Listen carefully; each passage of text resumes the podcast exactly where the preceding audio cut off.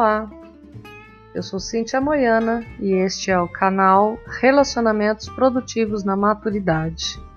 Aqui nós conversamos sobre a importância de desenvolver bons relacionamentos interpessoais na maturidade para proporcionar o aumento do bem-estar e autogentileza, levando à melhoria da produtividade e entendimento do seu papel na sua comunidade, na sua família. Vamos conversar?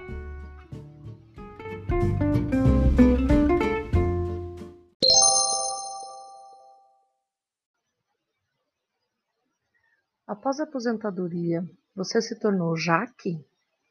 Lute bravamente e livre-se desse rótulo imediatamente.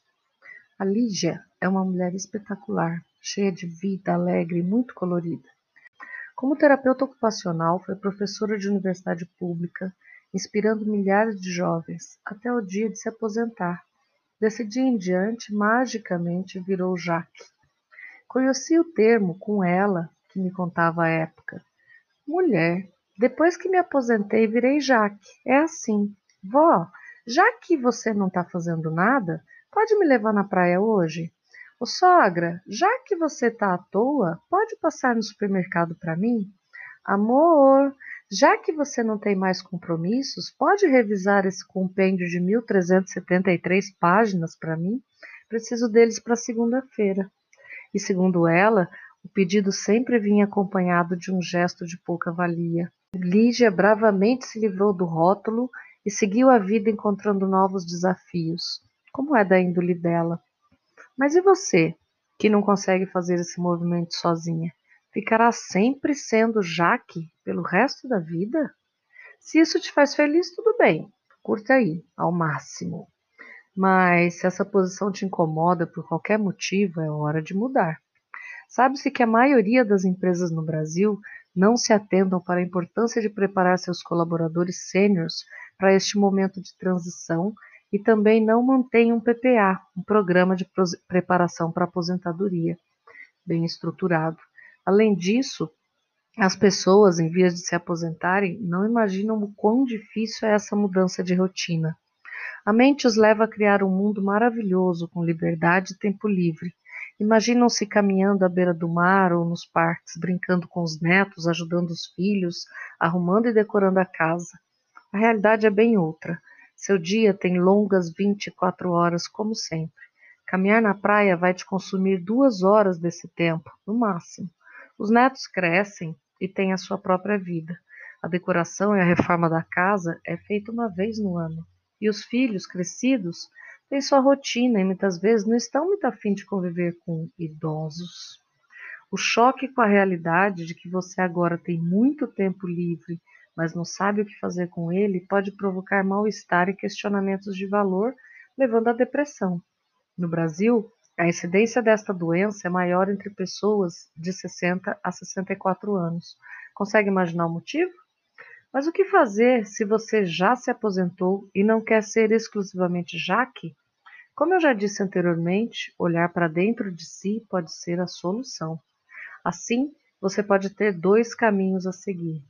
Levando em conta a sua profissão anterior, aquela que você exerceu a maior parte de sua vida, ou levando em conta a sua grande paixão, aquilo que faz o seu coração pulsar mais forte. Você está entre o seleto grupo de 10 e 20% dos brasileiros super felizes com a profissão escolhida e o trabalho desenvolvido durante toda a sua vida? Parabéns! Você deve seguir na mesma área. Agora, se você está entre a grande maioria e também sempre foi infeliz profissionalmente, parabéns! Você acaba de entrar na fase da vida em que terá sua segunda chance para ser feliz. Aproveita. Claro que você que está tendo dentro do problema não consegue pensar em nada criativo para fazer. E eu, que não conheço sua história a fundo, também poderá, poderei ajudar pouco nesse primeiro momento. Por isso, eu começo te dando apenas algumas pequenas dicas de como encontrar o seu caminho para ser feliz após a aposentadoria. Primeiro, valorize-se. O mais importante é você se dar conta do próprio valor. Você é um tesouro cheio de conhecimento e este conhecimento pode e deve ser compartilhado. Guardar para si é egoísmo e nós sabemos que não somos egoístas, certo? Outro, faça cursos. Pode-se dizer que seja um, proje um projeto a longo prazo, sem data definida de término, onde você vai aprender ao longo da vida, sempre, sem parar. Assustador? Não, maravilhoso. A gente já faz isso à medida que reconhece que aprendeu uma coisa nova e incorpora o aprendizado. Porém, nessa fase em que estamos, o aprender sempre é um mantra que deve ser praticado diariamente. Se estamos aprendendo, estudando, desenvolvendo uma nova habilidade, estamos oxigenando o cérebro e, portanto, afastando muitos fantasmas que a velhice acarreta. Isso traz, no mínimo, segurança e autoestima.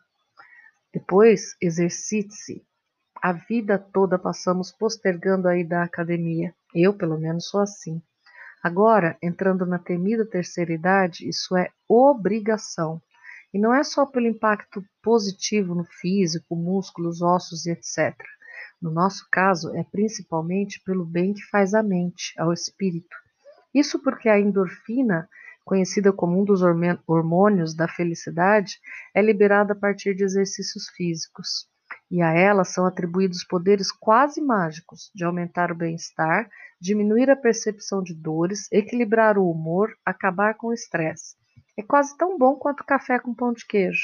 Para ter essa maravilha circulando pelo seu corpício, você pode escolher qualquer forma de movimento. Pode correr, caminhar, dançar. O importante é remexer muito. Depois, procure os amigos. Praticar network nada mais é do que estar em contato com pessoas que possam te ajudar profissionalmente. Você pode me perguntar, mas quem? Comece pelo seu círculo de amizades mais próximas do seu último trabalho, pessoas que conheçam o seu potencial. Se também forem aposentados, convide-os para encontrar para os encontros em clubes, associações, grupos religiosos, se isso fizer sentido para você. Ir com um amigo em encontros sociais pode te abrir portas para novas possibilidades e sempre fale sobre você e suas capacidades. O ideal é mandar imprimir um cartão de visitas, algo simples e simpático com seu nome, contato e alguma frase que remeta à sua paixão ou área em que deseja atuar, já que você não tem uma empresa para citar ali ainda.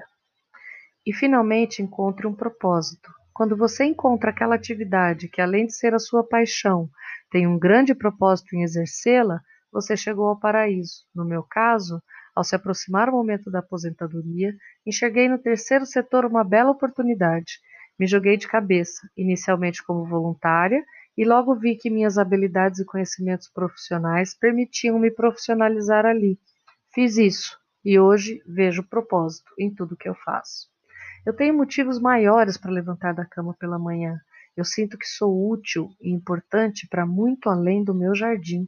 Eu sou importante para o mundo que desejo deixar para os meus bisnetos. E isso faz toda a diferença. Então, vem comigo. Deixa de ser Jaque. Saia dessa, você é muito maior do que isso.